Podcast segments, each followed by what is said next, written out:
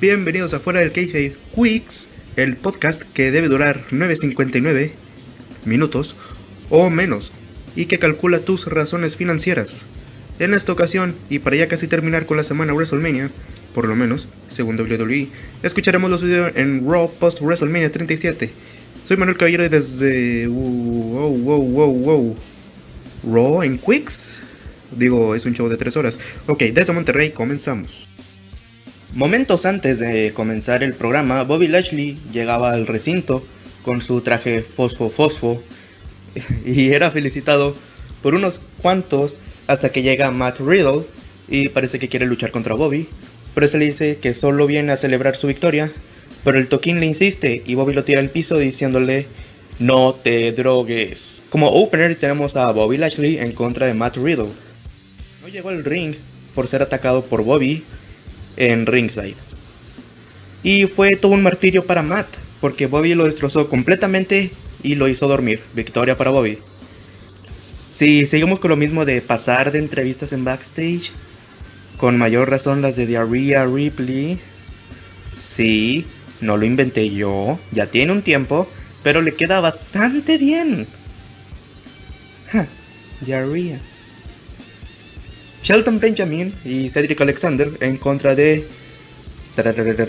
The Viking Riders. Sí, la experiencia vikinga ha regresado. ¡Hurra! ¿Por qué no están festejando?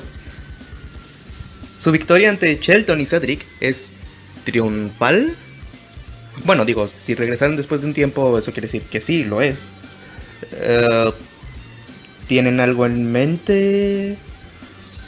Supongo que algo va a suceder. Qué bueno que usen a más luchadores del amplio roster, pero no me sorprendí personalmente con su regreso. Asuka tiene una entrevista en backstage y dice que ahora es turno de ganar y está lista para Rhea.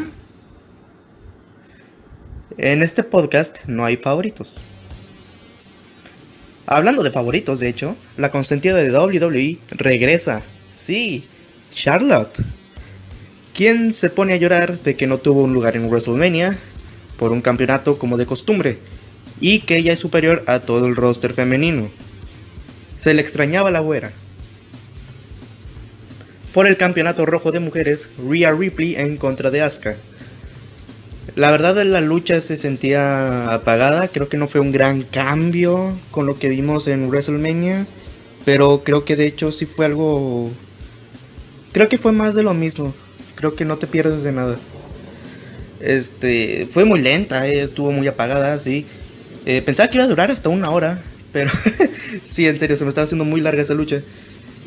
Pero alguien recordó, alguien recordó que su novio ya no está en la WWE y se enoja y salva la lucha, descalificándola para atacar a ambas luchadoras, en especial a Asuka. No sé si alegrarme o enojarme. Gracias, Charlotte.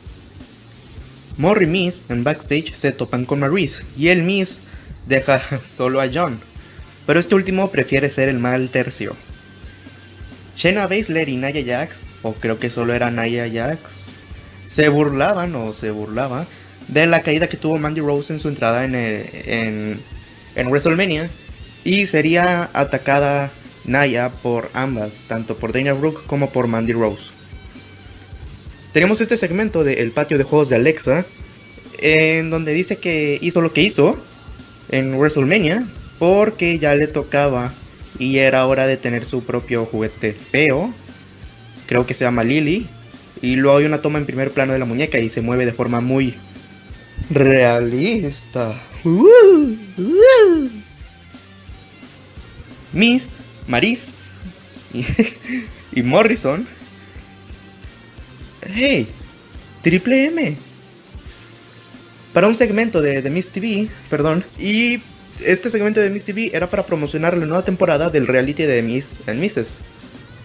Pero llegaría Damien Priest y dice que, oigan, quiero pelear contra ustedes otra vez.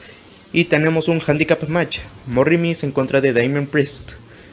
Una lucha que más que ser necesaria, era clasificación R y no por Edge, sino que Damian o Damian andaba muy eh, muy amistoso y le quita los pantalones al Miz, ya que ni Morrison ni él tenían su atuendo luchador. Y Damien estaba ansioso de veras, pero pero el Miz aprovecha un paquetito apoyado de las cuerdas y ganan el Morri Miz. Entrevista en backstage a Naya Jax y Shayna Baszler en donde Z, Z, Z, Z, Z, Z, Z. Naya Jax y Shayna Baszler en contra de Mandy Rose y Dana Brooke. Ahora era Naya quien se tropieza intentando subirse al, uh, subirse al ring. Este, ella eh, se, tropieza, se está subiendo y como que resbala. Y claro, las rubias empiezan a burlar de ella. Y se enoja tanto Naya que las rubias se van dejando sin resultado la lucha. Bien hecho, bien hecho. ¡Wow! MVP llegaba para decir que Drew McIntyre es historia, pero luego llega el mismo Drew y dice que merece más oportunidades. Aplicándole a Charlotte, ¿eh? Es entonces cuando Braun Strowman llega para decir que él perdió en WrestleMania, mientras que él ganó su combate. Y llega Randy a decir que él también ganó su propio combate y merece más esa oportunidad que el mismo Drew.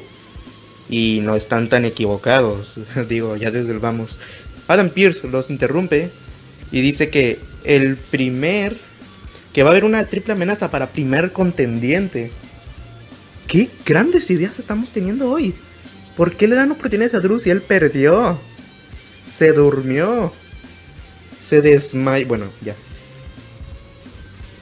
En backstage, Drew le dice a Braun que no se meta, pero el Stupid Express le dice que sí se va a meter. Sin albur. The New Day en contra de Elias y Jackson Riker. Estaba el típico concierto barra promo de Elias y es interrumpido por la trompeta de Xavier y... Ya. No hay nada que destacar, ganó el nuevo día. Digo, es que si está Elias significa que va a perder Elias. Así, así va a ser yo creo, de ahora en adelante.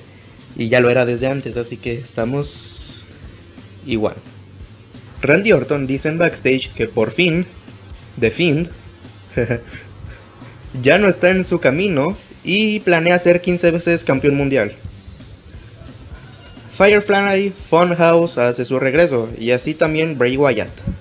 Y lo que nos tenía que decir en esta ocasión, en este episodio de la Casa de las Luciérnagas, es eh, que hay que poner la frente en alto y avanzar. Bray motivacional, Bray motivacional. En el evento central, una triple amenaza para primer contendiente al campeonato de WWE, Drew McIntyre en contra de Randy Orton, en contra de Braun Strowman. Pues en resumen fue el mejor combate de la noche, era pelea de hombres, era, era, era fuerza de tres luchadores. Y de hecho fue una muy buena triple amenaza. Y la verdad para lo que estaba entregando el evento ellos podrían hacer lo que sea y hubiera sido mejor. Miren, no me gusta Brown, pero cuando se cuando él fue campeón universal, era bueno, era campeón mundial, ¿verdad? Este, dio buen reinado. Randy como heel y como campeón a la vez también es buena idea. Me hubiera encantado que ganase quien sea de ellos dos, honestamente. Pero ni modo, va una vez más en uh, WrestleMania Backlash.